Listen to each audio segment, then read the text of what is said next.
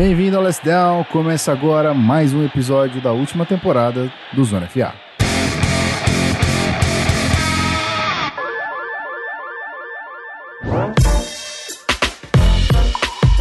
Bem-vindo, querido ouvinte. Estamos de volta mais uma vez no feed. Com um pouquinho de atraso, eu sei, peço desculpas por isso. A rotina aqui tá um pouco complicada. Mas, sem desculpas, eu deixo vocês com o episódio na sequência. Eu só queria avisar que esse episódio é gravado ao vivo entre segunda e terça, geralmente às terças-feiras, já esperando o jogo da segunda-feira acabar. Então, se você quiser participar, ter a chance da gente responder suas perguntas e tirar suas dúvidas, youtube.com.br canalzonefa ao vivo com a gente para conferir a gravação desse podcast e cobrir a rodada, certo? Eu queria reforçar também o nosso whiteboard, que é o grupo de estudos aqui do Zona FA, onde você, Coach Barandas e Rafão e mais uma turma muito bacana, vocês conseguem discutir sobre futebol americano no nosso servidor Discord e com encontros mensais para falar de futebol americano e conceitos táticos, ok? É isso. Sem mais delongas, bom episódio para vocês. Guida Lacoleta aqui se despedindo. É isso. A gente se vê semana que vem. Um grande abraço e valeu!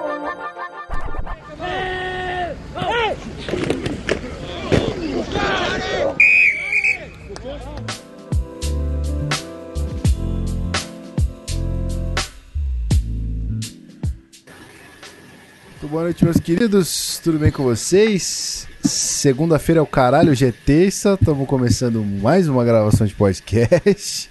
Tô perdidinho, não sei se tá saindo o áudio dos meninos, mas aparentemente sim. Falem oi. Boa noite, Rafael Martins e Pedro Pinto, por enquanto. Buenas. Buenas. Fala aí, rapaziada, se vocês estão me ouvindo. Boa noite, galerinha. Tranquilão, tranquilão. Vamos que vamos. Mike, Mike check, Mike check, Mike check, fala com a gente. Quero ouvir Mike chat. check. One, two. Tudo certo? Então é isso. O, o Gui, é que você não tava me ouvindo, né? Que a gente... Mas se menino Barandas não entrar até 7h40, vamos, vamos nós. Tá Beleza? bom, beleza. Aí se você quiser, eu posso te mandar as chamadas e tu puxar, que é o que eu ia fazer. Pode ser. Te complica ou fica suave? Não, até que, até que dá. Tu que sabe, se quiser eu posso fazer também. Até que dá.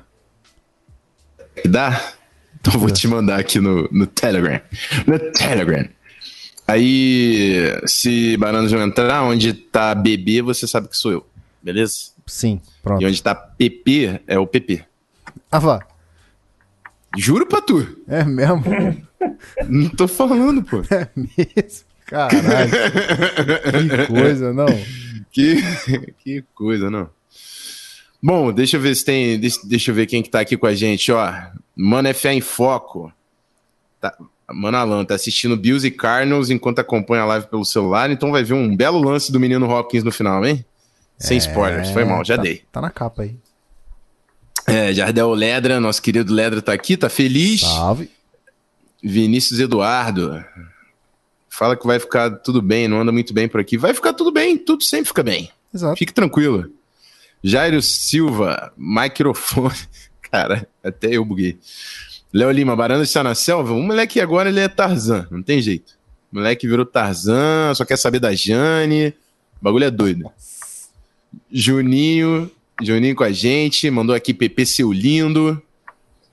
Cleiton Renan Fonseca, salve, salve, é Cleiton! nóis. Alisson Rodrigues, salve Skol, Skol, ganhamos, né? Ganhamos, mais uma. Três seguidas. Eu tava querendo o tanque, mas os caras me ganham três seguidas dentro da divisão. Não tem mais o que fazer, pô. Não tem mais o que fazer. Agora, pô, enfim. Só Empolgou, vejo né? o menino Dalvin e Justin Jefferson, mas eles estão garantindo pra nós.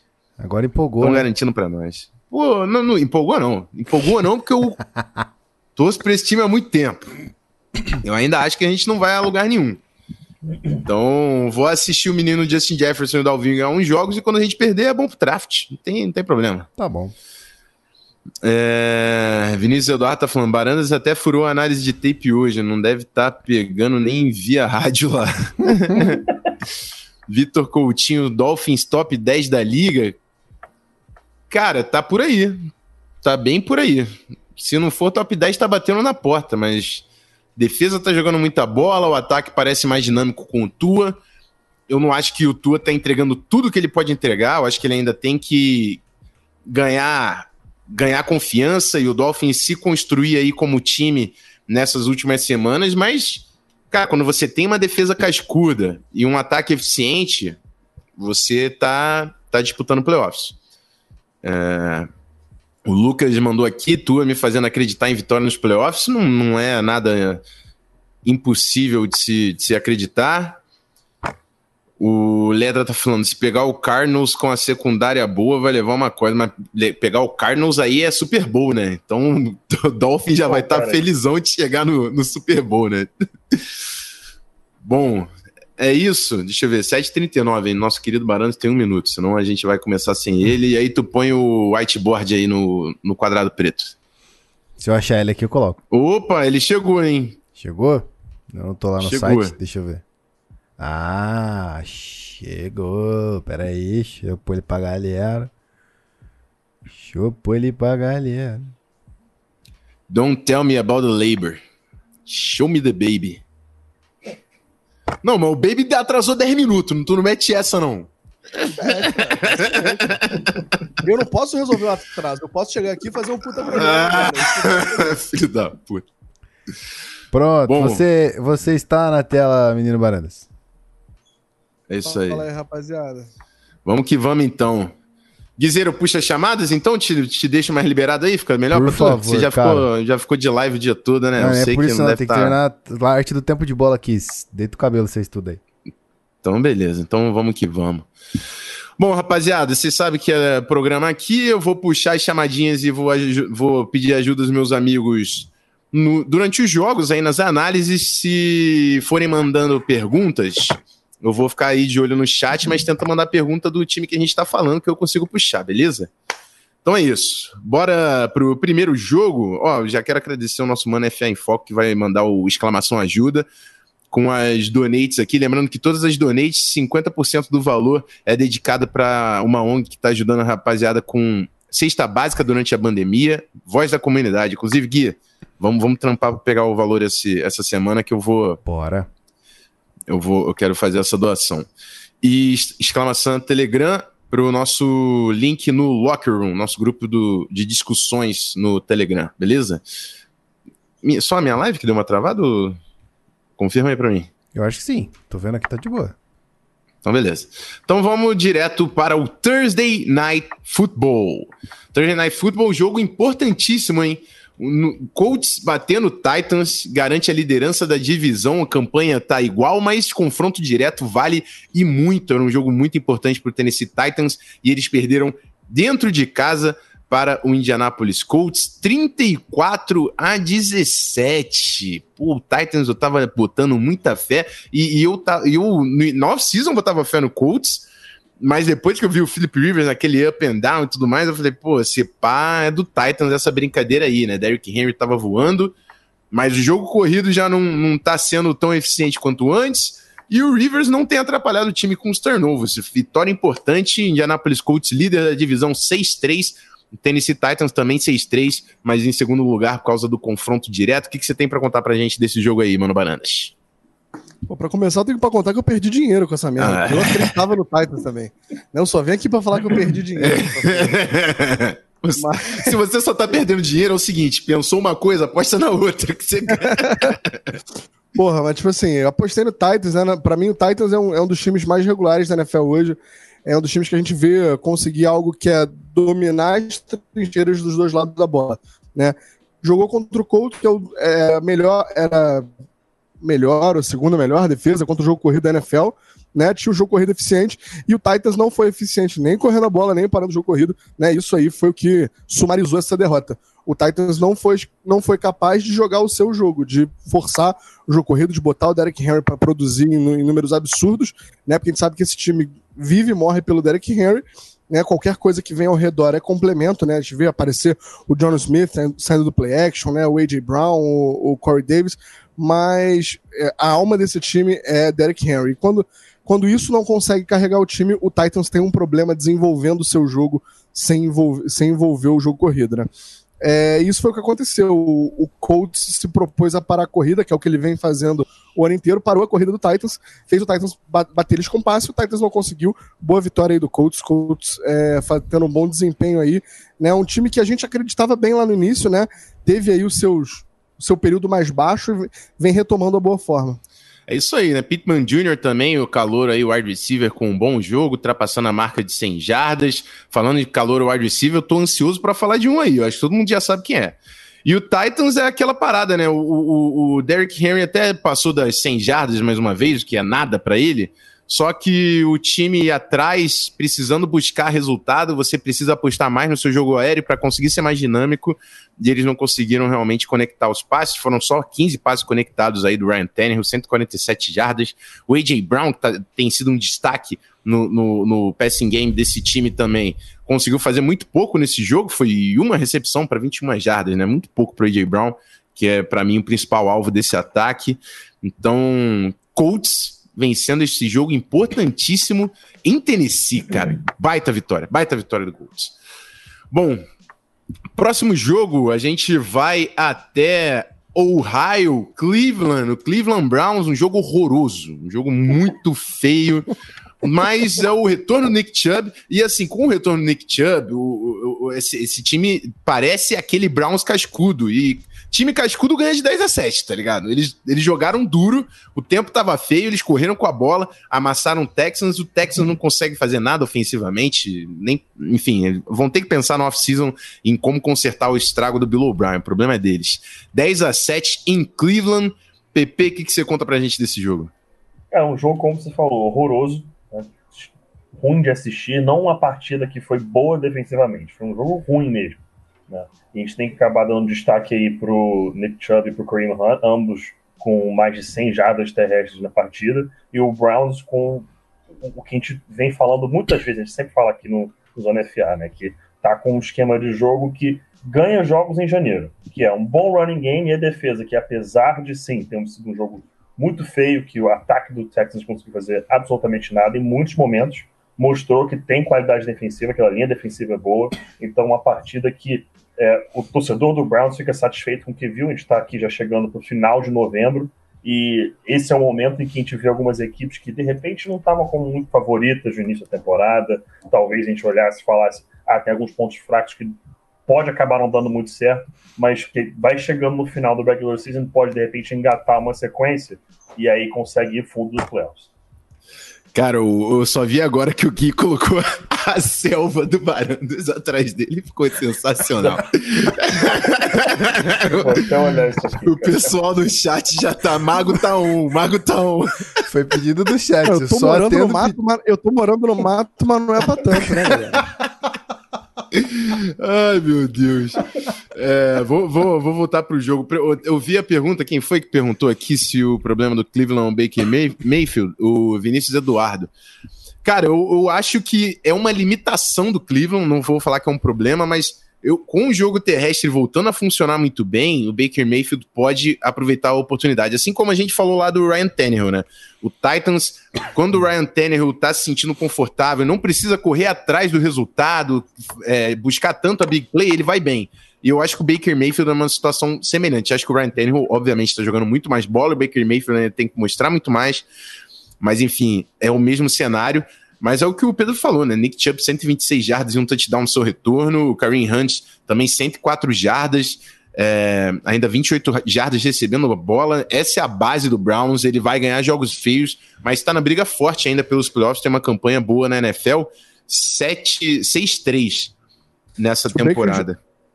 Tem que jogasse o que ele tá fazendo de comercial, o Brown tava bem zão. É, isso também tem o ponto, que ele tá brilhando nos comerciais aí não tô vendo Red Zone direto e só dá Baker Mayfield. Bom, deixa eu ver aqui qual é o nosso próximo jogo. A gente vai para rivalidade na NFC East e o Giants batendo o Eagles, que é o líder da divisão, mas o Giants encostou.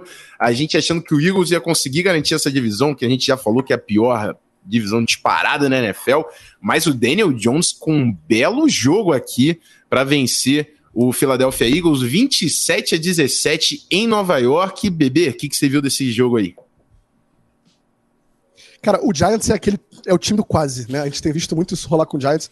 É um time que é limitado, ninguém tá dizendo que o Giants é um time que faz jogos brilhantes e acaba sendo punido com resultado, não é isso? Mas o Giants mostra superação. A gente vê o Giants um time batalhando toda semana. O Daniel Jones é um dos grandes responsáveis, por, é o grande responsável por isso, né? Vem fazendo bons jogos, o Daniel Jones. Mas pega um Philadelphia Eagles que, apesar de um time extremamente incompetente, né? É, ainda é um time muito melhor que o New York Giants que tem seríssimas limitações em todas as fases do jogo. Né? É, o Eagles e o Carson Wentz né, fizeram um jogo suficiente para ganhar, mas longo de ser um jogo que convenceu. Não, que Gi Giants, Giants venceu, 27 a 17. É, o, Gi é, o Giants, perdão. É... Nossa, viajei.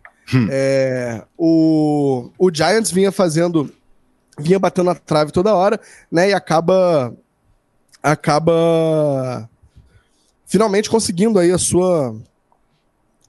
Caralho, me perdi total, cara. Eu te falei merda. Do... Hum, não, cara, mas foi o, o assunto, pode deixar comigo. O, o, Daniel Jones fez um jogo surpreendente. Inclusive, eu tava com o Pedro no domingo e tava o Patrick Duton, que também é, é nosso jogador lá no Atleta do Vasco Almirante, torcedor do Giants. E eu só falando mal do Daniel Jones, falando mal do Daniel Jones, e aí o cara, o Daniel Jones Dime, dime. Eu, cara, que porra é essa, mano? Só porque eu tô falando mal do cara, ele tá jogando bola.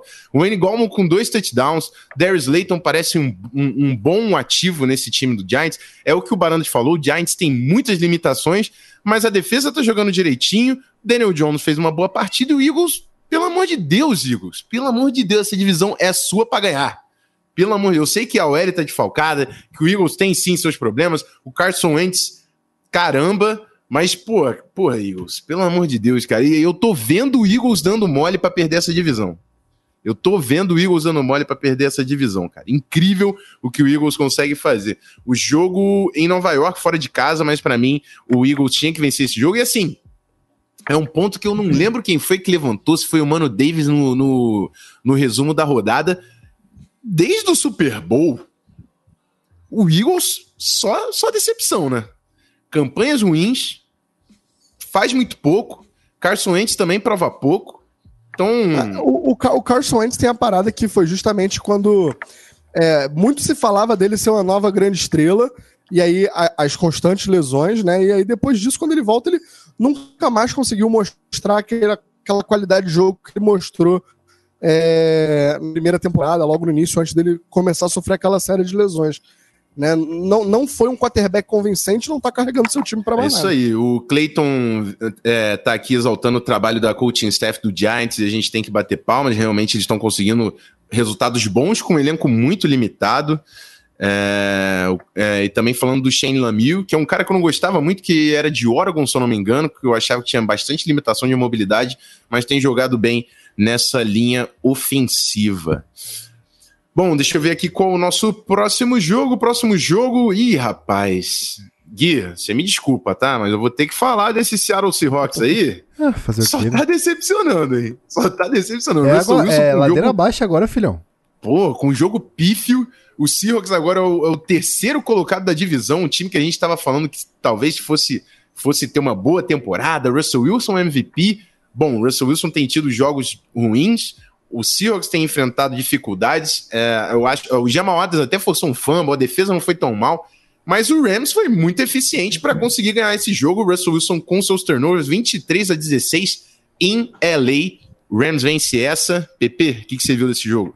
Cara, o problema do Seahawks é um time absolutamente one-dimensional, né? É o Russell Wilson jogando com o Russell Wilson, junto com o Russell Wilson e colaborando com o Russell Wilson. Né? Tipo, se você se o Russell Wilson não joga bem, acabou. Esse time não tem chance alguma de vitória. Então engatou, engatou aí uma sequência negativa de atuações. O time está agora 6-3, se não me engano, não é isso. 6-3 ainda está em posição é, de playoffs. Lembrando que esse ano são sete times por conferência, então nesse exato momento ainda está no playoffs. Mas se continuar nessa sequência, nesse embalo de é, jogos com atuações negativas, né, atuações que não são o que a gente vinha vendo do início da temporada, vai perder essa vaga nos playoffs volto a falar o que eu falei do Browns. Esse é o momento em que as equipes têm que engatar uma sequência, têm que pegar aquele momento para conseguir levar para janeiro. E o Seahawks está perdendo esse momento, está perdendo essa força no pior momento da temporada. Então, vale ficar de olho no que vai acontecer em Seattle, que é uma questão preocupante para o torcedor do Seahawks. E falando do Rams, consegue uma vitória importante numa divisão que é muito disputada. São três times aí que estão fortíssimos né, em busca do título da NFC West. E vamos ver como é que vai desandar isso aí. Eu acredito que é, o Rams pode dar uma engatada nesse momento e o Seahawks, novamente, tem que ficar de olho, porque preocupante o que está acontecendo nesse momento. É, complicado, né? Russell Wilson, o pessoal até falou aqui, Russell Wilson perdeu o MVP, foi o Vinícius. É, Juninho falando que o menino Wilson só tá apanhando é, e que ele foi o líder em jardas corridas nesse jogo. Cara, é, é, então, é, o Russell Wilson forçou, foram três turnovers, né? Duas interceptações, um fumble. É, conseguiu 60 jardas em oito carregadas. Beleza, o Alex Collins foi o número 243, marcou seu touchdown. Mas o problema é que o Russell Wilson estava carregando esse ataque com muitas big plays, ele não está conseguindo mais conectar essas big plays. DK Metcalf com só duas recepções, que era um cara que a gente está falando, caramba, DK Metcalf está dominando. Duas recepções nesse jogo, nenhum touchdown. É, Tyler Lockett com cinco. Nada estava dando muito certo pro lado do Seahawks, a linha ofensiva tem suas limitações. Dependeu, tava dependendo de uma produção incrível do Russell Wilson, num jogo que ele não é super-homem e comete três turnovers o, o, Rams capitalizou. O Rams também não foi incrivelmente dinâmico, mas conseguiu ser eficiente com aquele joguinho de, do Sean McVay, corridinha, play action. É, quando estava perto da end, da end zone, eles conseguiram capitalizar com o jogo terrestre, usando a sua linha ofensiva. Foram dois touchdowns do Mal Malcolm Brown e um do Darren Anderson. Então, assim, irmão, foram eficientes. Fecharam um jogo de divisão importantíssimo. Essa divisão agora que tinha o Seattle liderando, tá com o Rams em primeiro lugar, Cardinals em segundo, a gente vai falar já já do Cardinals, e o Seahawks foi para terceiro. Bom, próximo deixa jogo. Eu, deixa eu só ah, dar um pitaco. Deixa eu só dar um pitaco. Por favor. Eu acho que o jogo acabou para Seattle naquele tipo da bola ali do de um corner que eu esqueci o nome, que foi foda. O cara antecipou a jogada, pulou, tirou a bola da mão do, do, do Tyler Lockett, que foi assim, maravilhoso. Acho que ele machucou o ombro, inclusive, porque aquele pulo ele tirou do não sei aonde. Ali o jogo morreu pra uhum. Que era aquela chance aquela encostar o placar e fazer alguma coisa. Não deu porque, mano, o, ali, ali não foi nem Seattle, ali o corner do, do, do Rams brilhou. Fez a jogadaça, né? Foi lindo. O Davi Aguiar colocando aqui a defesa não ajuda, sem secundária e pass rusher, a conta tá aí, você não paga. Eu acho que a gente fala isso todo podcast, né? Que é questão de prioridade. Beleza, Bob Wagner, beleza, Jamal Adams, mas sem um pass rush eficiente, sem corners que fazem a diferença, a, a defesa sente. Eu acho que o Seahawks está passando um pouco por isso. Então vamos ver, ainda está ainda tá na briga, tem a mesma campanha do líder de divisão, não é também para achar que o Seahawks tá, acabou a temporada, longe disso. O Russell Wilson é incrível e tem bons jogadores esse time do Seahawks, mas dentro da perspectiva que a gente estava vendo, tá decepcionando de fato. Era um jogo importante aí contra um, um rival de divisão, o LA Rams. Próximo jogo, Próximo jogo, nosso querido Packers, Green Bay Packers, líder da NFC North, deu uma uma leve suada aí para ganhar do Jacksonville Jaguars. Jogo dentro de casa em Wisconsin. E ainda bem que o Packers tem Aaron Rodgers, cara. Ainda bem que o Packers tem Aaron Rodgers, porque o Green Bay Packers perdeu esse jogo de 24 a 20 pro Jacksonville Jaguars de Jake Luton. O Packers eu, eu, acho, eu acho 100% um time forte ganhar jogos feios. Eu acho 100% um time forte ganhar jogos sofridos. Packers tá 7-2 e tudo mais. Mas assim, um jogo desse no playoffs, você não vai estar tá encarando o Jaguars e aí é bye-bye. Então acho que o Packers tem muita coisa a resolver. Queria destacar também o Marcus Valdes Scantling, eu sempre falei que ele dropa a bola e tudo mais, mas cria separação e o Aaron Rodgers está achando ele nas big plays. Foram quatro recepções, 149 jardas e um touchdown pro menino, jogaço dele. Bebê, fala para mim desse Packers aí, quase perdeu pro Jake Luton. Porra, é, é, foi o que você falou, né? Um jogo feio, é normal um time bom ter um jogo feio, né? Aqui e ali, mas foi uma, mais uma vez o que a gente falou lá do, do Titans, né? é, foi um jogo que foi perdido nas trincheiras. A gente viu aí o Packers com ínfimos 46 jardas do, do Aaron Jones, 30 do Jamal Williams e 4 do Aaron Rodgers. Esse foi o jogo corrido né, de apenas aí 80 jardas para o Green Bay Packers. E no outro lado da bola, o, o James Robinson, que grata surpresa da NFL esse ano, né? O James Robinson está sendo uma, uma descoberta aí com 110 jardas corridas, né? Onde foi aí que a gente viu o Packers é, ter dificuldade no jogo. Porque não é que o ataque do Packers tivesse dificuldade, mas o ataque do Packers entrava passando, o Packers, quando pontuava, pontuava rápido, e o, e o Jaguars justamente fazendo drives longos, né, correndo bem a bola e mantendo o Aaron Rodgers fora do campo. É, é, é, uma boa, é, é, uma estratégia inteligente quando você vai jogar com um quarterback dessa qualidade que pode causar diferença no jogo a qualquer momento. Né? Então, uma boa estratégia do, do, do Jaguars para entrar em campo e tentar eliminar o efeito Aaron Rodgers. Né? Só que a gente sabe que o Aaron Rodgers é o Aaron Rodgers. E aí, quando você deixa a bola na mão dele, você tem aí os stats de 24 de 34 para 325, dois TDs e uma interceptação que, que vacilou aí, né? Mas o Packers, existe um motivo para o favoritismo, existe um motivo para a gente estar tá falando do Aaron Rodgers da forma que a gente vem falando, né? Eu que sempre fui um cara bem crítico ao Rodgers, e esse ano ele tá, tá jogando o fino da bola. Né, quando a bola tá na mão dele, quando tem que resolver, ele tá resolvendo. Foi o que você falou. O Packers tem que agradecer todo dia por Aaron Rodgers estar ali no elenco. É isso aí. E o Bears perdeu, a gente vai falar desse joguinho já já. O, e o Packers ganhando, por mais que tenha sido feio, conseguiu abrir mais um jogo de diferença, tá 7-2 na liderança e o, o vice da, da divisão é o Bears 5-5. Então, o Packers caminhando bem, mesmo com, com seus problemas aí no, nos últimos jogos, tá com uma certa folga aí nessa divisão norte. E, e hoje é a Seed 1, acho, da NFC, né? Hoje é a Seed 1, isso aí. O, o, New Orleans está tá 7-2 também, mas eu acho que o Packers é, é o Seed 1. Bom, é, deixa eu só pegar aqui um comentário do Emanuel Alcides perguntando se o Giants tem chance de ganhar a divisão, que ele chegou agora. A gente já comentou o jogo do Giants, e eu digo que sim, o Giants tem chance de ganhar essa divisão, porque o Eagles está fazendo força para perder. Então, eu digo para você que sim, o Giants tem chance de vencer essa divisão, principalmente se o Daniel Jones conseguir construir em cima das perform da performance que ele fez nessa semana, cara. É... Próximo jogo, próximo jogo é o invicto da NFL que simplesmente não perde, né? Pittsburgh Steelers, melhor campanha, melhor início da franquia, que é uma das mais tradicionais vitoriosas da NFL. 36 a 10, passou o carro para cima do Bengals, rival divisão, mas o Steelers não tá nem aí. O jogo em Pittsburgh, né, no Heinz Field, o, o Big Ben com quatro touchdowns, foram quantas jardas? 333 jardas. Baita performance aí do Big Ben. O, o Steelers não tá correndo a bola como a gente tava vendo, mas assim, Nesse jogo, nem precisou, o Steelers simplesmente foi muito superior em todas as fases do jogo. O que, que você viu disso aí pra gente, Pepe? Fala. Cara, eu tava até falando com, com um amigo meu que torce pro Steelers, cara. Acho que é o, o, grande diferencial desse time, claro que tem muitos elementos que funcionam muito bem. Tem o Juju, tem o Claypool, tá jogando demais, TJ Watt na defesa com aquele elenco como um todo jogando muito bem, mas para mim o grande diferencial é o próprio Big Ben. Big Ben que é, eu fui crítico dele nos últimos anos, que Sempre achei que ele demonstrava como se não tivesse mais vontade de jogar. Ficava reclamando, falando de elenco e que ah, draftaram um quarterback para o meu lugar sendo, e querem me tirar daqui. Eu acho que vou aposentar no ano que vem, não sei se eu vou jogar. E aquilo ali, para mim, era mais sinal de, de birra e de não estava com toda essa vontade de jogar do que outra coisa. Né? Então, agora, acabou isso. Acho que a lesão do ano passado fez com que ele olhasse um pouco para a situação que ele tem e falar, cara, eu tenho que aproveitar esses poucos anos que me restam, porque eu não estou pronto para parar. Eu fui, eu fui, forçado a não jogar ano passado e eu não estou pronto para isso. Eu, eu, quero continuar jogando. Eu acho que ele repensou um pouco isso da vida dele, eu me colocando no lugar nele, dele. Né? Esse é o pensamento que eu teria, pelo menos.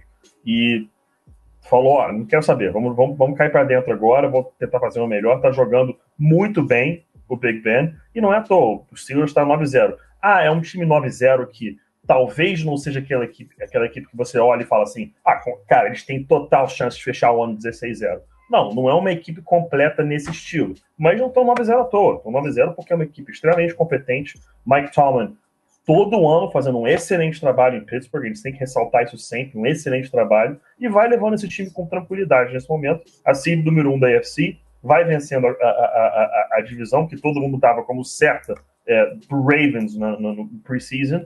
E, claro, acabou batendo o Bengals, que a gente tem que ressaltar de novo. Cara, encontraram o franchise quarterback em Joe Burrow. É a solução do time. O problema é que o time é horroroso. Então, não tem muito o que fazer a respeito disso. Mas a solução é o Joe Burrow para você, torcedor do Bengals. Fique tranquilo com isso. Agora é só esperar. De repente, tudo é torcer para uma pique alta de novo esse ano para conseguir mais uma peça para ajudar o camisa 9 no futuro. Bom, é, eu queria destacar aqui que o. Acho que foi o Léo que veio falar que o TJ Watt é o verdadeiro MVP. Dois sacks no jogo, Bud Dupree, um sack no jogo, a melhor dupla de pass rush da NFL. E o Defensive Player of the Year, para mim, tá entre o Aaron Donald, o Miles Garrett, que também teve um bom jogo essa semana, e o TJ Watt. Então, mas ainda não, não tem o meu favorito para essa briga, não. É, próximo jogo, próximo jogo, Tampa Bay Buccaneers até o halftime foi apertado, né? Acho que virou, virou 17 a 17. É, mas depois da vergonha que eles passaram no Sunday Night da semana passada contra o Saints, eles conseguiram uma bela, uma bela vitória aqui, 46 a 23 para cima do Panthers. O Panthers tentou jogar de igual para igual. A gente sabe que o Panthers tem algumas peças interessantes, Terry, Terry Bitter jogando bola, mas a defesa do Saints acabou arregando no, na segunda parte do jogo e o Tom Brady com um joguinho bom que estava precisando, né, para recolocar o Bucks nos, nos trilhos 7 a 3 O que, que você viu desse jogo, bebê? 7 a 3 a campanha do Bucks, é, né? Eu falei 7 a 3 o... solto, foi mal. Que, que o, o Panthers é, veio buscar jogar de igual para igual, né? E começou muito bem, né? Aqueles 14 pontos logo no primeiro quarto fizeram bastante diferença. Só que você não pode é, querer brigar com um time como o Tampa Bay Buccaneers, que tem a capacidade de ganhar jardas, de fazer pontos, né, quando você faz um jogo que você tem 187 jardas totais. Né, o Teddy Bridgewater passou para 122 jardas, tiveram apenas 65 jardas corridas entre todos os seus corredores, né? E aí quando você soma isso, né, e bota na mesma equação que é, um ataque que tem Ronald Jones, Leonard Fournette, é, Chris Godwin, Mike Evans, o inominável lá, Rob Gronkowski. É muita capacidade de ganhar jardas, é muita capacidade de fazer pontos. Né? Tom Brady fechou o jogo aí com 28 de 39, 341 e 3 touchdowns. Ronald Jones correu 23 para 192 jardas. Né? Chris Godwin com 92 jardas, Mike Evans 77. Né? Então é um, é um ataque muito poderoso, é um ataque com muitas armas, né? E é uma defesa que vem surpreendendo, apesar do. É, de não ter tido um bom jogo na semana anterior, a gente vem falando de como a defesa do Tampa Bay tem surpreendido. A gente soube que eles tinham um excelente front seven. É, Rafão aí nunca deixou ninguém esquecer do Winfield, né, que vem fazendo um bom ano, mas a verdade é que o. Como é, é o nome dele? Que era head coach do Jets? O, o coordenador defensivo? É, Todd Bowles, né, vem fazendo um bom trabalho criando, criando uma defesa extremamente sólida, né, e pegou um ataque que vinha surpreendendo, um ataque que vinha aparecendo, a gente sempre vinha notando aqui, né, como vinham fazendo um bom trabalho o Matt Rule e o Joe Brady, e simplesmente não deixou esse ataque jogar. Eles fizeram a gracinha deles no início e depois foram limitados a. Deixa eu ver aqui, a três pontos no segundo quarto e seis pontos no quarto quarto, passando aí né, é, ao longo do segundo, terceiro e quarto, tomando é, 39, 39 pontos e fazendo só nove. Então, você tem que ser mais consistente que isso. Né? O Panthers é uma grata surpresa, a gente está vendo um novo jogo, um novo ataque de futebol americano aparecendo, né? Uma nova fórmula de ataque, é, a reemergência de caras que a gente gosta, que nem o Bridgewater, né? É, eu sou muito fã do DJ Moore, acho que ele é, um, é o melhor wide que ninguém fala da NFL. Alguém soltou essa lá no grupo do Pages, acho que foi até o, Vinícius, de repente, né? Não lembro. É, mas ele, ele, é um puta wide que ninguém fala, é, mas precisam ser mais consistentes, eles precisam aparecer, só aparecer todo o jogo. E, assim, eu vou ter na mesma tecla, eu vou ser chato, tem que conseguir forçar o corrida. Tá? A gente, se não dominar a trincheira. É, o CMC faz muita falta, né? O Panthers teve o CMC, aí já perde ele, e isso faz uma diferença incrível no game plan. É, o Léo Lima colocou bolos, o maluco é o seu candidato a prefeito. Todd Bowles, Todd Bowles. É, mas eu acho que é isso. Eu queria destacar também o JPP, que teve um sec uma interceptação nesse jogo. É, e o é. Panthers tá nessa missão, cara. O Panthers sabe que não vai ganhar nada esse jogo, esse, nesse ano. Então, perder apertado, perder fazendo uma, uma festinha, tudo que eles querem. E eu tô de olho em você, Felipe Vieira, que você tá querendo meu QB. Então, atenção. Bom, próximo jogo a gente vai falar de Washington Football Team, Detroit Lions. O Lions vencendo 30 a 27 o jogo em Detroit, né? Foi em Detroit. E o, o, Lions estava vencendo de 24 a 3 e aí deixou o Washington empatar 27 a 27 para ganhar com um field goal do Matt Prater de 59 jardas com o cronômetro zerado. Incrível o Detroit Lions e a capacidade do Matt Patricia de, meu irmão, estragar jogos ganhos. 4-5 Detroit Lions. É... Para mim, isso é ruim, porque eu acho que o Lions já tinha que identificar que o Matt Patricia não vai levar eles a lugar nenhum, mas ele ganhando esses joguinhos mequetrefes aí contra o time do Washington. Ah, falando nisso, o Alex Smith, primeiro jogo dele como titular, hein? Informação importante, fez um bom jogo. Pete, o que, que você viu aí desse jogo? Fala pra gente. Cara, eu queria, bem ou mal, focar no, no, no Alex Smith, cara, porque se alguém aí disser que sabe, falava assim, não, esse cara vai voltar a jogar, esse cara vai, Mentira! vai jogar futebol americano de novo, essa pessoa é uma mentirosa da, da, da história da humanidade, entendeu? Porque quem viu o documentário dele, bicho, não, tem, não tinha como você olhar para aquilo e falar, ele vai jogar de novo, ele vai jogar de novo. E não só jogar de novo, como jogar bem, que é o que ele fez nesse jogo, jogou bem é, é, career highs em termos de passes completados, passes tentados e jardas totais de uma partida só. Então, o que o Alex Smith fez é de se admirar. É inacreditável a força de vontade desse cara. É, já é, sem uma soma de dúvidas, não tem como tirar dele. Comeback Player of the Year é dele. Acabou, ponto. Esse prêmio é dele. Se não for dele, acaba a instituição NFL, porque ninguém não sabe o que está fazendo. Essa, essa é a verdade. O prêmio já é dele só conta de um jogo só. Bom, podia estar num hum, snap. Hum. Se ele entrasse em um snap, completasse um passe, era o comeback player dele, era, era, era o Alex Smith. Não tem como tirar dele isso aí. Mas falando do, do, do Lions, cara, o Lions está numa situação eterna, é claro. Parece que é a história da franquia isso. Eu vou usar uma frase do nosso querido amigo Felipe Vieira, que é o purgatório da mediocridade. É aquele time que encontra umas vitórias que digamos assim, não era para ganhar, né? Porque como o Washington estava vindo no final do jogo, você falaria, Detroit vai perder essa partida. Então fica nessa, 4-5, aí fecha o ano 6-10, talvez um 7-9. E aí você fica fora de posição para conseguir um franchise quarterback do futuro, que não é o que o Lions está procurando agora, mas é um exemplo.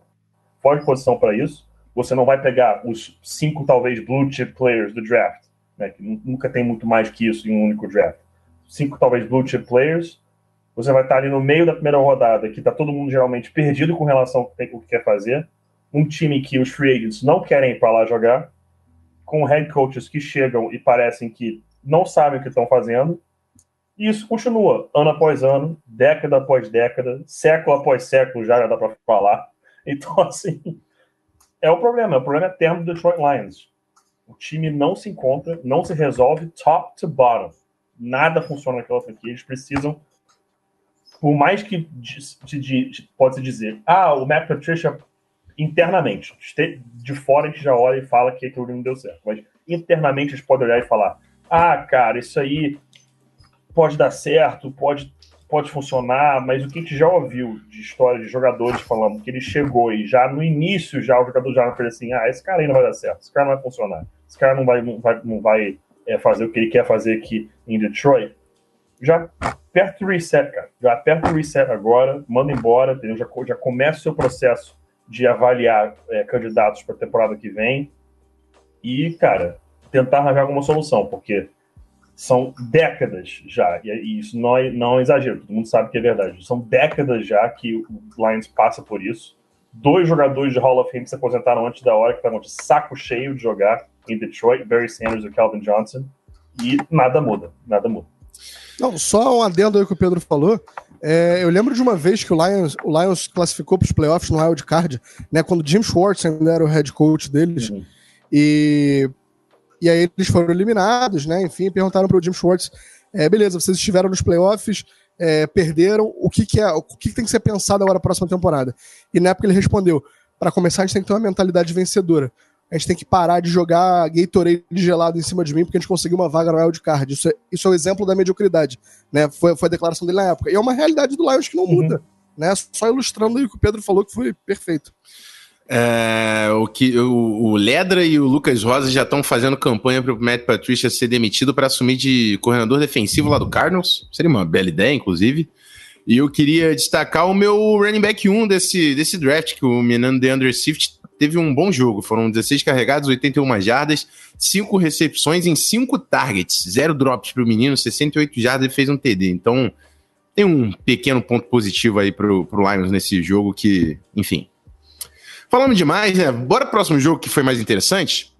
O confronto dos novatos aí, menino Tua contra o Herbie. E o Tua levou a melhor e o Dolphins está que tá, em 6-3 na, na temporada. Nosso Miami Dolphins está um joguinho aí do, do Buffalo Bills, que perdeu, a gente vai falar já já, mas encostou no Bills o Miami Dolphins. Tua não teve um jogaço, o Herbie também não, mas o, a defesa do Dolphins, irmão, tá jogando uma bola aí. Brian Flores, irmão, uma salva de palma para vocês, tá? Que, que jogão do, do, da defesa do Dolphins. De nada, Dolphins. É. e é isso aí. Então, deixa eu ver aqui. Foi 29 a 21 para o Dolphins em Miami. Bebê, o que, que você viu desse jogo aí? Cara, é, foi o que você falou. O Tua sem um jogo incrível, né? E nem ele, nem o Justin Herbert, né? Nenhum dos dois fez um jogo incrível. Mas é, eu vou parecer até um disco arranhado aqui, o que a gente falou semana passada. É, o que esses dois, né, junto com o Joe Burrow, estão jogando de bola, o que essa trinca de QBs rookies está fazendo esse ano, né, e, e, e, não é só em questão de números, mas a, a decisão que a gente vê deles, né, o, o Tua completa passe que nem, que nem um veterano, que nem um cara que está jogando na liga há 10 anos, né, passando a bola com, com decisão, né, o que a gente sempre fala de se vai errar, erra rápido, né, joga, toma uma decisão e vive com ela. É, o Dolphins foi um time bem distribuído, né? Apesar de números não incríveis, foram 15 de 25 para 169 dos TDs, né? O jogo corrido que funcionou bem, com o Salvon Ahmed, Ahmed né, é, aparecendo, né? O jogador undrafted aí, é, que fez um excelente trabalho nesse jogo, 21 carregadas para 85 jardas. O jogo aéreo foi bem pulverizado, né? A gente fala é, do, dos números não espetaculares do Tua Tagovailoa, mas o Tua não joga com um suporte em cash ao seu redor incrível, né? É, o Davante Parker aí é o melhor wide dele. A gente sabe que o Davante Parker não é uma grande estrela, né? E o Tua fazendo um bom jogo, né? Maximizando o potencial do pessoal ao redor dele, né? Já quando a gente vai para outro lado da bola, né? O, o Chargers é um jogo muito semelhante do Herbert, né? 20 de 32 para 187, dois TDs. Só que a gente entra no ponto que é a interceptação. Né? A gente vê que a batalha de turnovers faz realmente a diferença. A gente vê o Dolphins ganhou por uma posse e o Chargers não, não teve uma posse completa por causa da, intercep da interceptação. Né? O que, o que daria essa posse? A gente botaria aí é, mais sete pontos e aí aperta mais o jogo. Né? É, foi um jogo equilibrado ao longo da partida. Né? O Chargers foi mais constante, fez ponto é, no segundo, terceiro, quarto, quarto. É, e o Dolphins teve um ponto fraco ali no meio do jogo, onde ele marcou um field goal no segundo e no terceiro, mas conseguiu explodir no primeiro e no último quarto. Né? É, é então, assim, o Herbert está consistente, mas ele tem que conseguir não dar esses turnovers para deixar o time, é, o time brigando pelo jogo. O jogo corrido foi funcional, né? Tiveram aí quase 100 jardas jogo corrido, jogo aéreo também pulverizado, mas no caso do Justin Herbert, a gente não tem essa desculpa que tem pro Tua Tagovailoa, de não tem o um grande suporte em cast. Você tem é, o Keenan Allen, você tem o Mike Williams, que é um cara que tá esperando para explodir e não tá explodindo, você tem o, o Hunter Henry, né? Então os nomes estão ali e o Herbert precisa produzir um pouquinho mais. Ele tá jogando bem, não tenho grandes críticas ao, ao Justin Herbert, né? Mas ele tem que aparecer mais, ele tem que conseguir tirar mais do Keenan Allen, por exemplo. Né? E as defesas com um bom trabalho. A defesa do, do, do Chargers é muito é, apoiada no seu pass rush, né? E não ter o Joey Bosa faz uma grande diferença na partida, né? E a defesa do Dolphins, como você falou, é, produzindo demais, né? É, o, o Patriots Tropical tá, tá funcionando hum. com Brian Flores, Kyle Van Noy e Landon Roberts, né? Você tem bastante nomes aí jogando uma defesa muito parecida, uma defesa agressiva é, e que capitaliza nas oportunidades de roubar a bola. É isso que o Brian Flores tem feito. É, o, o, eu acho que o próprio Chargers também já identificou que o Herbie é muita bola, mas falta falta, falta elenco. Tá 2-7 e já estão. Certamente já estão pensando muito mais em draft do que em vencer jogos nessa altura da temporada. Vamos ver. Eu acho que a melhor coisa pro Chargers é ver o Herbie jogando o máximo de bola possível. Vencer jogos? Até onde é interessante para eles, tendo, estando 2-7 essa altura do ano, também não sei. Então, Herbie jogando bola é uma sempre baita notícia. Vencer jogos, né? Não, sempre interessante. Não tô falando que a staff vai Porra. querer perder jogos. Eu tô falando num aspecto macro, uh, não sei até onde é, é mau jogo. Team building, é, né? exatamente. Bom, é, bora pro. Assim. Ah, bora pro próximo. Você não é head coach aqui, não, Zone Varanda. Aqui tá é analista. Ah, mas não é, é, é, é, mas a gente tá analisando justamente um time de NFL. A não, o Lin, não tô falando que o Lin vai perder jogos, perder. cara. Mas o 2-7, tu não tem mais chance, cara. 2-7 acabou. 2-7, tu vai fazer o quê? Não, mas aí você vai fazer o quê? O nome disso é dar muito ponta de faca, mão, pô. Você vai deixar os caras. Não, tu vai Não, motivar, dá tu vai fazer de game faca, plan né? e tu vai tentar ganhar. E E se conseguir fechar 9-7 agora que tem três vagas de wildcard? Não é motivar. É você construir um elenco baseado no jogo a jogo. Entendeu? não, é lógico. Você ganha mas, no long run, ganhando jogos e desenvolvendo teu time, do que falar, tipo assim, ah, porra, perdemos jogo pra caralho, foda-se, vamos pensar no draft do ano que é vem. o que eu tô falando que o head coach não vai fazer. É o que eu tô falando que o head coach não vai fazer. Então, como é que você vai pensar em ser interessante e não ser ganhar não, não tô falando que o head coach vai pensar isso. Não tô falando o Chargers como instituição, o dono, o GM. Ele não, ele não tá ali fazendo game plan, pô. Ele já tá falando, pô, se a gente perder o Ah, joguinho mas aqui, é, não tem poder- problema não. 2-7, pô. Ah, mas Ninguém é cara- maluco. Mas esse cara, mas esse cara não é o time, esse cara, o poder dele acaba na entrada do Não, vestiário. lógico, pô. O Anthony Lynn vai ficar ali tentando vencer. Às vezes ele tentando vencer, vai perder, perder, perder e se pá vai embora, porque não perdeu pra É. caralho, entendeu? A parada é, não, é- não existe um problema em você ser ruim, você perder jogos e você ter uma pique alta no draft. O problema é quando você fala, tipo assim, foda-se o ano. Porque eu vou te falar, contar um segredo. Você vai ter a pique número um, você vai pegar o jogador que você quer e você vai se fuder de novo no Não, e se você for o head coach, você pode muito bem perder seu emprego, né? Então, assim, É. né? O, tô falando, o head coach não vai pensar, não vai pensar nisso. É, os jogadores também, pô. Se os jogadores se não estão vendo uma cultura. É isso, é que nem o Adam Gaze fala do Frank Gore lá no Jets, tá ligado? Tipo, Jets é uma porcaria, mas o Frank Gore tá trabalhando como se estivesse no Chiefs. Então você precisa, É isso, você precisa construir uma, uma cultura dentro do seu vestiário de, meu irmão, a Porque gente a tem que ganhar. A partir, do, a partir do momento que você não tá fazendo força pra ganhar, começa. Fulano pressiona pra ser trocado. É, Fulano pressiona lógico. pra ser trocado. Ninguém quer ir pra lá na free agency ano que vem. É então não adianta tu querer pegar um jogador pica no topo do no top 5 do draft e foda-se, né? É Acabou isso. tua cultura, acabou teu vestiário. Mas eu, de novo, não estava falando sobre o, o coaching staff, tava falando que, tipo, o Chargers 2-7 já, enfim, agora pra mim é muito mais interessante você pensar em draft. Eu não sou o head coach, eu posso falar isso.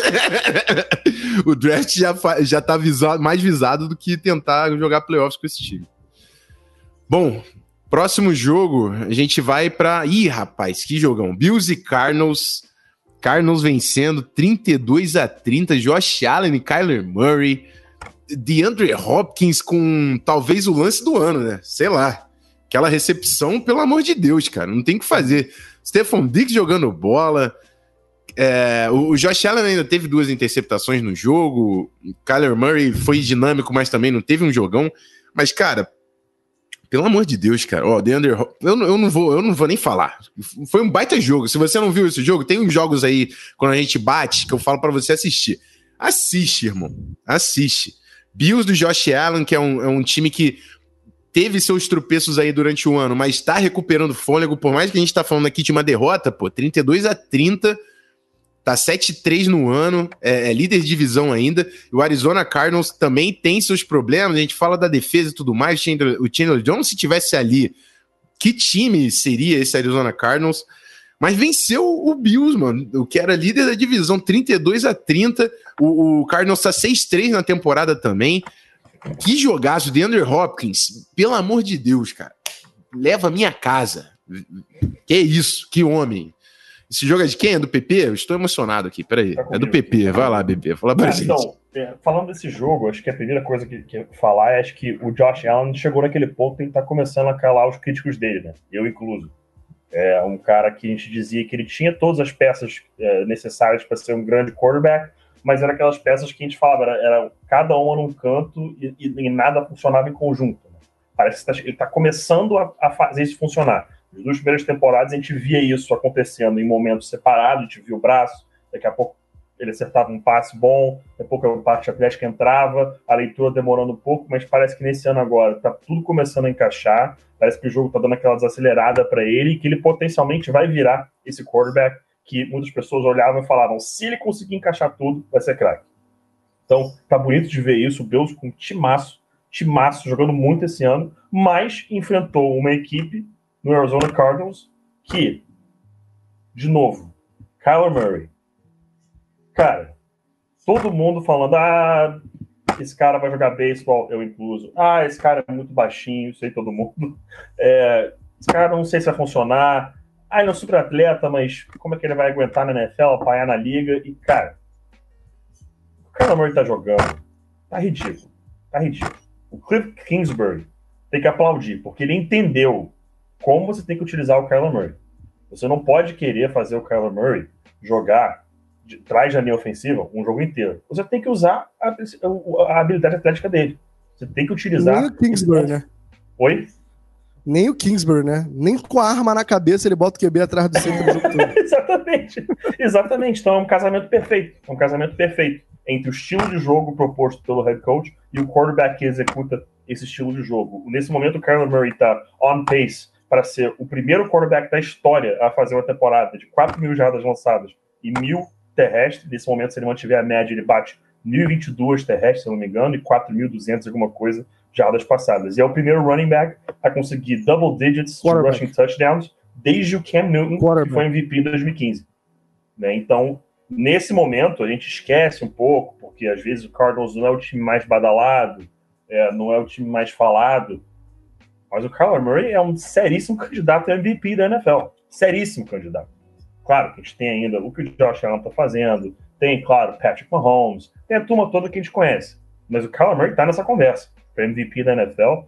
E, cara, não podia, a gente não podia deixar de falar da talvez maior propaganda da história da Air Jordan naquele último lance do jogo. A gente não podia deixar de falar disso. Isso é Aquela é foto, cara, é uma puta propaganda Air Jordan. Não é, não é pouco, não. É puta propaganda. Cara, aquilo ali, se eu sou, se eu sou, se eu sou o pessoal da Nike, eu já falo assim, ó, recorta isso aí, já cria um ad pra semana que Não, vem. outdoor, tá rodar, tá ligado? Na outdoor, cidade. começar a rodar propaganda pra semana que vem, porque isso aí, meu irmão, é a melhor propaganda de todas. É Cara, isso aí. O Hopkins é ridículo. Não existem adjetivos. Que homem! Que homem! Cara que é, homem! É sinistro. Pelo amor de ridículo, Deus. Ridículo, cara. Ridículo, ridículo. Que, como que um cara sobe com três defensores e ele pega a bola? Como? E foda-se. Três caras de... porque Não, ele ignorou, ele ignorou a presença dos caras. Isso. A grande verdade é que tinham três caras ali, mas ele subiu sozinho. É isso aí. Na cabeça dele É, não tinha ninguém é. em volta dele. É, ele falou, foda-se e foi. Cara, ele é ridículo. Ele é ridículo. Bom, eu queria ficar o programa todo falando do menino DeAndre Hopkins, mas a gente tem que dar uma agilizada. Inclusive, vou pedir aos amigos para que sejamos mais sucintos nos próximos jogos, até porque tem Patriots que eu sei que o Barandas vai desencadear. O Broncos eu sei que o Pedro nem vai querer falar muito. Obrigado. Mas o, o Patriots eu sei que o Barandas vai querer falar bastante e eu, É, Eu vou também vou querer, caralho. vou querer falar do meu Vaicão. Então, Porque eu tô iludido. meu Deus, vamos lá. Agora a gente tem que falar de San Francisco 49ers e New Orleans Saints. Os Saints conseguem vencer esse jogo 27 a 13, 7-2 na temporada, uma das melhores campanhas aí também da NFC. Acho que eles eh, são o número 2 com bye no momento. 49ers, cara, a gente sabe de todos os desfalques, sem o menino Jimmy G também. É, o- e assim, o 49ers provavelmente não vai disputar muita coisa nesse ano. O Saints sim tá numa posição de disputar, só que Drew Brees, né, com costelas quebradas, parece que acharam uma outra lesão que agora não tô lembrando de cabeça. Três costelas de um lado, duas do Olha outro. só, uma tá, tá complicado. Então tá fora por tempo indeterminado. A gente vai ver o James Wins- Winston tentando comer algumas Ws aí. Mas, né? Acho que todo mundo consegue entender a diferença de você ter Drew Brees ou James Winston. Mas é, vai ser a chance do James Winston de conseguir fazer o que o Terry fez e garantir um contratinho no off-season. Se vai ser do próprio Saints, não sei. Estamos de olho. Mas é isso aí. Barandas, fala aí do, do nosso queridíssimo jogo entre Saints e 49ers. Vamos, mas vamos na agilidade, hein? Simbora. É, cara, é um, é um jogo que complica a partir do momento que você perde seu quarterback, né? Você não, assim, não só perder o seu quarterback, mas perder o Drew Brees. Né? Então você teve aí o Drew Brees com 8 de 13, o James Winston com 6 de 10, 76 e 63, né? Então um jogo longe de ser extremamente produtivo. Os dois QBs juntos tiveram 139 jardas. E quando você pega o ponto que 83 delas foram pro Alvin, pro Alvin Kamara, você vê que a bola não foi, não viajou muito ao longo do campo. Né? O segundo recebedor com mais jardas foi o Michael Thomas em 2 para 27. Né? Então o Saints falhou nesse ponto, né? conseguiu correr a bola relativamente bem, né? É, distribuída aí, Latavius Murray, Alvin Kamara, é, enfim. Só que do outro lado você pega um time que já não tem o seu QB o jogo todo. Né? Você tem Nick Mullins, que teve bons números, mas vamos pegar é, o contexto desses números. O grande forte do San Francisco 49ers é correr a bola. Né? Na- ninguém nunca vai discutir que esse é o forte do San Francisco 49ers. Né? Você limita o jogo corrido deles, né? O 49ers aí teve é, 33, 46, enfim. pouquíssimas jardas corridas, foram 49 jardas corridas, né? Então você bota a bola na mão do Nick Mullins e faz ele produzir. Passou a bola 38 vezes, completou 24 para 247, um TD, só que duas interceptações, né? E com um time cascudo que nem o Saints, né? Que tem uma defesa que está tá produzindo, que cons conseguiu correr a bola e você consegue dampar a bola na mão do Alvin Kamara e deixar ele produzir, né? Você causar dois turnovers é muito prejudicial.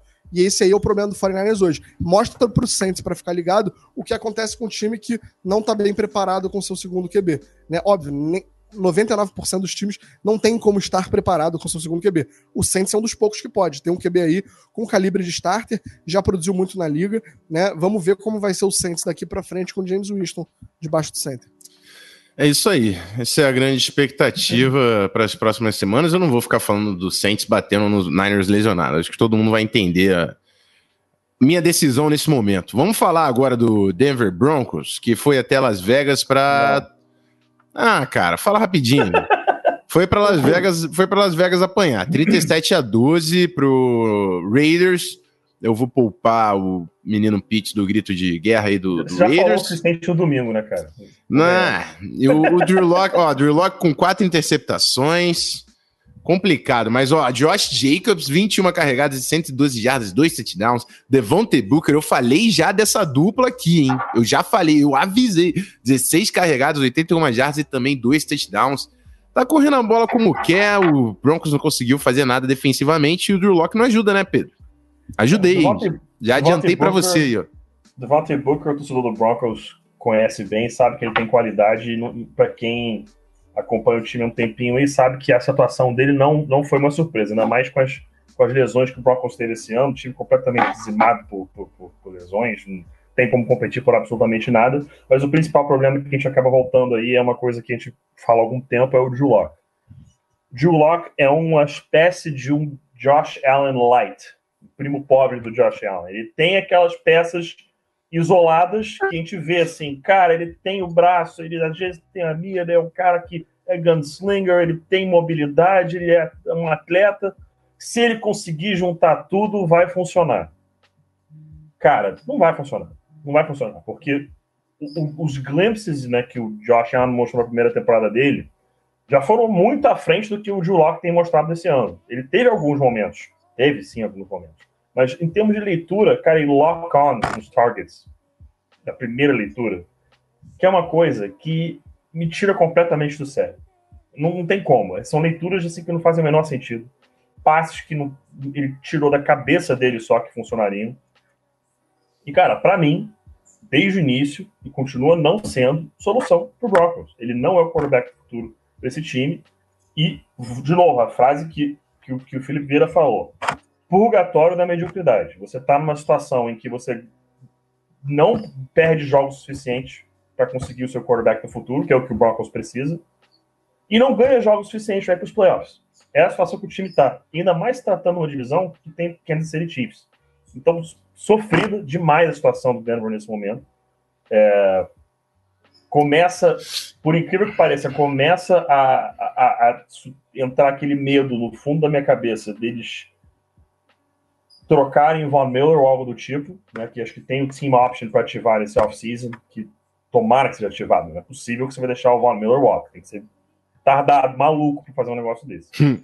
Mas, é, cara, eu fico preocupante, preocupante porque tem peças interessantes do time, as lesões não colaboraram, mas fica sempre faltando aquele a mais, sempre faltando um passo a mais, sempre faltando alguma, faltando alguma coisa. E bem ou mal, cara, esse é alguma coisa, quando você olha para esse time no papel, no papel vê, tira todas as lesões, coloca todo mundo no lugar que eles deveriam estar, cara, esse, o Drew não vai levar esse time para título. Não vai levar. Não vai levar. E, infelizmente, vai ser mais um draft que o time não vai estar em posição de conseguir um quarterback futuro. É, isso aí. Resumindo, acho que para mim, a minha impressão é. O Broncos tem. Então, só cortar que acabou de sair. O Drew Locke está considerado week to week com muscle strains e bruises nas costelas. É. Acabou que, de sair que tá week to Que delícia. Eu acho que o Broncos é um time que não tem quarterback nem direção. Tem seus talentos ali? Tem. Não, não tem dono. Não tem dono. É. Não tem dono. Que o Pat Bowen faleceu e a, quem manda o time agora é o Trust.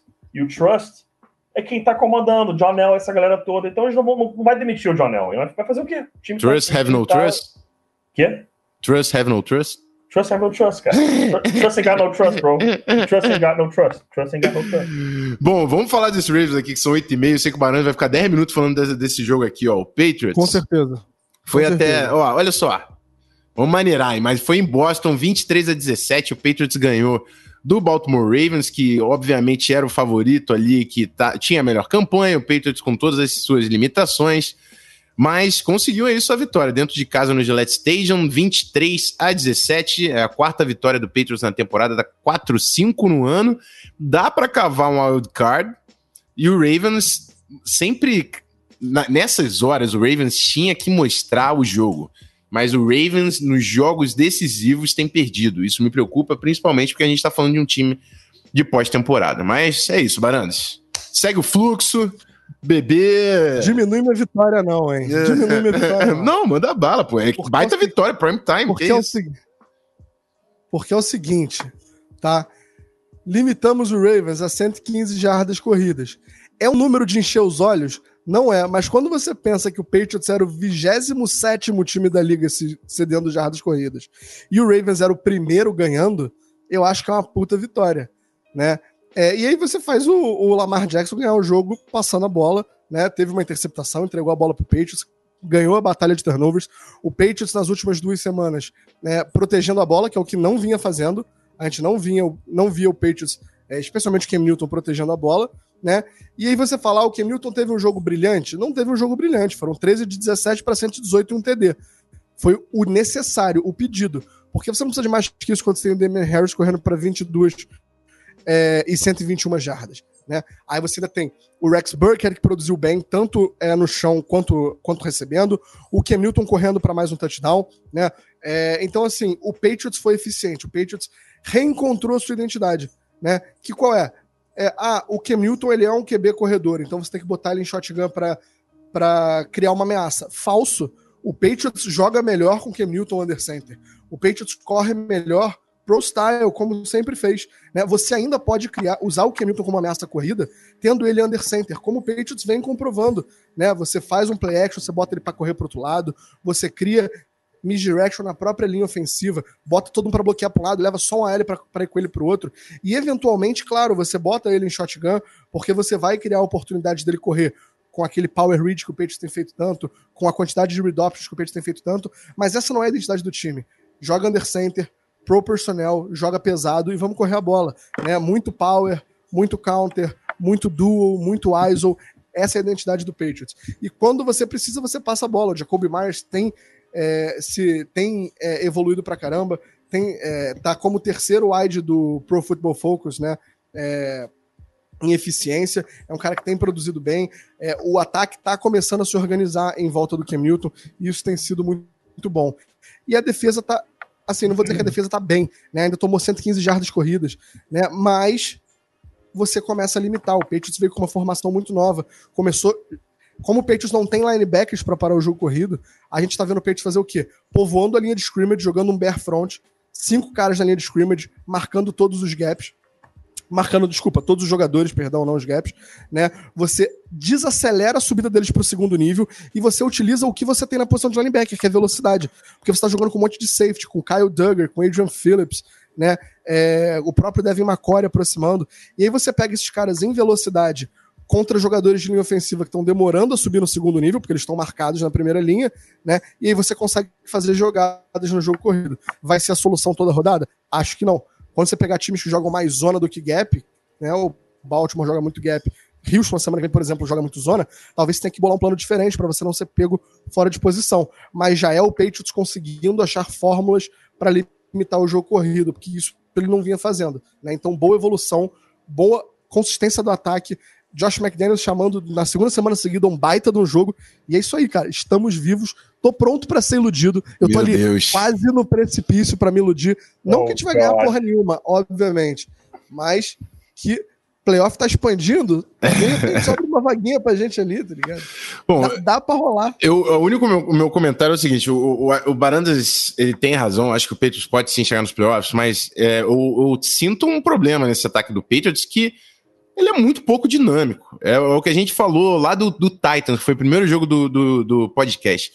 Quando você chegar nos playoffs, tiver um, um Steelers, tiver um Chiefs, um ataque mais dinâmico, você ficar em desvantagem, você vai ter que passar a bola. E já era pro Patriots nessa situação. Já era pro Patriots nessa situação. Então, assim, é um time muito limitado, tá ganhando seus jogos, jogos complicados até, tem conseguido vencer, mas eh, cuidado com a ilusão. É só isso que eu queria. Eu gosto muito do amigo para ele entrar. É, ninguém tá achando que o Patriots vai brigar pelo Super Bowl aqui.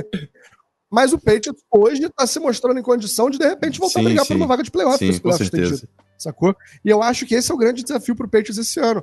É provar que é um time que ainda consegue vencer né? E não vencer um jogo aqui e outro daqui a pouco, não, é vencer consistentemente, né? Obviamente a gente tá falando de uma temporada que vai ser aí 12-4, né? Que vai ser 11-5, mas ganhar aí seus oito jogos da temporada, né? Fazer uma temporada ali 500, né? É, é possível. E o Patriots tem a, vai ter a capacidade de ganhar jogos passando. Não vai ser ganhar de time do Pittsburgh Steelers na hora dos playoffs mas é um time que vai ter a capacidade de ganhar eu passando tenho, a bola. Eu tenho uma pergunta aqui do o Davi Carvalho, mandou uma que eu mesmo posso responder, que é o que a gente está achando dos jogos do Pets em prime time. Duas vitórias contra o Jets, Jets e Ravens e uma derrota contra Seattle, porém jogando bem. Vocês acreditam que o time está mais concentrado para esses jogos? Bill Belichick, amigo. O time está sempre concentrado. O, a vitória para mim contra o Jets e o Ravens não tem tanto a ver com prime time. É que o, o estilo de jogo do Josh McDaniels, que ele implementou um, um novo estilo de jogo, com, colocando o Cam Newton bastante under center e, e, e apostando bastante nas corridas deu certo contra o Jets, eles quase perderam contra o Jets, que é um time, é o pior time da, da liga, tá? Venceram não é porque estavam concentrados, não, é porque era o Jets, aquele jogo. E o Ravens, sim, foi um jogo atípico. Vencemos porque fizemos mais pontos que os caras. É. Vamos ser diretos. Beleza. Tá? Vou... Não importa quem tava do outro lado, a gente tinha mais pontos. É isso, acabou. É isso, estão ganhando, 4-5. Vamos pro, pro último jogo. É o Minnesota Vikings aí, que tá numa streak também, três vitórias seguidas contra três rivais de divisão.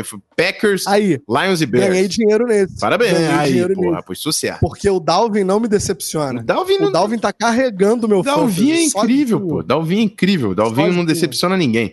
Ó, erro de escolher o Christian McCaffrey e não o Dalvin no Fantasy. É. até agora. É, rapaz, olha só.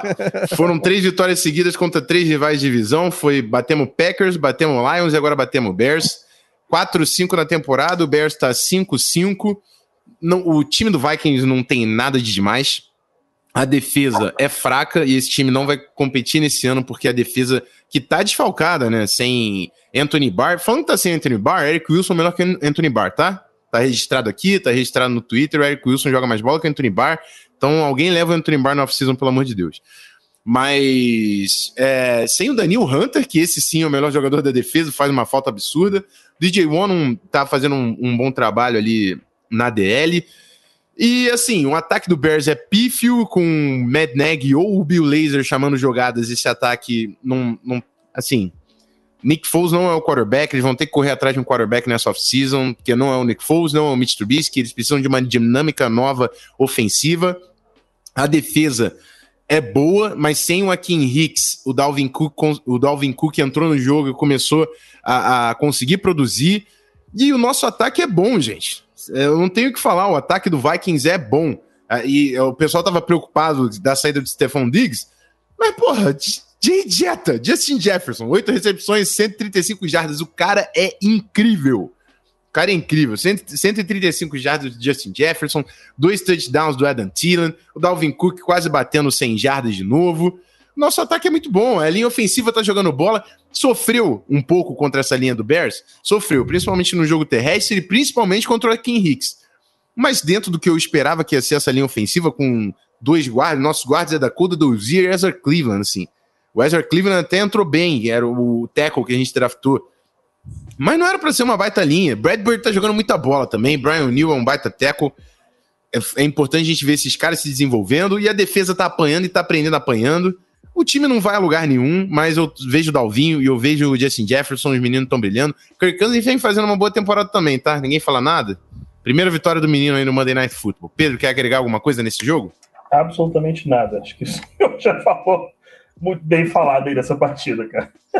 É isso aí. Então, Vaicão, Vaikinho, Vaicão, tá Viking médio, né? Vamos falar só Vikings, tá médio agora, 4-5. Mas talvez vá aos playoffs, eu não queria nem que fosse. Como torcedor, né? De novo, o Zimmer, ele quer ganhar, obviamente. Eu, como torcedor, acho que é muito mais interessante pra gente uma posição de draft, que essa defesa me preocupa em jogos importantes. Mas, tô aí para ver Dalvinho, tô, tô aí para ver Justin Jefferson e os meninos brilham muito. É... Quem que tá falando aqui, ó? Lucas Campo. Campos. Amigos, menino Justin Jefferson, melhor wide da classe, sim ou com certeza? Qual o teto dele? Melhor wide da classe, com certeza, e o teto é brabo. Ao pro. Pera, Incrível. com certeza Calm é the fuck down. Calm the fuck down. Brabo demais, Calma incrível, calma lindo. Você Romão. Eu. Você viu o Jerry Eu Judy jogando? Já viu o Jerry Eu Judy vi o jogando? Jerry Judy jogando, mas o Justin Jefferson tá jogando mais bola dele. E ele. E o Lamb? Eu vi os dois jogando. E essa Calma. Temporada, Calma. essa temporada, o Justin Jefferson tá jogando mais bola que ele. Não tô falando que ele é melhor, Ah, que teto é aí. maior. Não, você acabou de falar que ele é o melhor da classe. Você acabou de falar que ele é o melhor da Não, classe. mas o melhor da classe, desculpa então. O que eu quis dizer é o, o lá. melhor dessa temporada. Se tivesse um Vamos lá, título, se- melhor wide dessa te... melhor wide aí, novato aí. nesse ano, eu daria pro Pera Justin aí, Jefferson. É isso. Vamos, vamos lembrar de Sid Lamb, tipo assim, quatro semanas atrás, quando tinha um Pô, mas a gente quer esquecer quatro semanas, mano? Não tem como esquecer quatro Peraí. semanas, pô. Semana jogando com QB3, Eu cara. sei, mas aí eu- você, que- você quer o quê? Você quer que eu vá lá dar um abraço pro Sid Lamb, porra? O Justin Jefferson tá jogando bola. A gente, o Pro Football Focus, pra avaliar a estética, a gente tá avaliando o jogador. Não, mas o cara não tem como jogar se a bola não chega. Eu tô 100% contigo, mas a bola não tá chegando e tá chegando no Justin Jefferson, pô. Eu não posso fazer nada pelo Sid Lamb. O Justin É, Jefferson não é vai produzir muito mais do que ele esse ano, vai. Não é por causa de talento, mas vai, pô. Não tem o que fazer por ele. Produção não é quem tá jogando. Cara, como é que o cara vai jogar bola se a bola não chega pra ele fazer as catch? Não, ele tá jogando a bola. Se a bola não tá vindo, a culpa não é do Não, cara. Tudo bem, Porra. mano, mas só que ele não Porra, vai conseguir fazer, ele não vai conseguir fazer touchdown, ele não vai conseguir pegar a bola porque a bola não chega. E o trabalho dele é Vai conseguir. ser o mais talentoso possível. Se ele não pegar a bola, ele não tá fazendo o trabalho dele, pô. Ele O trabalho dele, é, separação, criar separação. o trabalho dele é ficar livre pra quando a bola vir ele pegar. Se a bola não tá vindo, ele não tá deixando de fazer o trabalho Tá dele. bom, mano. Beleza, a gente vai discordar aqui porque eu não vou estender nisso aqui, não. Bom, Guizeira tá aí com a gente? Então vamos, né? Tô aqui, Já né? passamos 15 minutos aí do horário planejado e eu tenho Depois compromisso dessa 9 horas, infelizmente.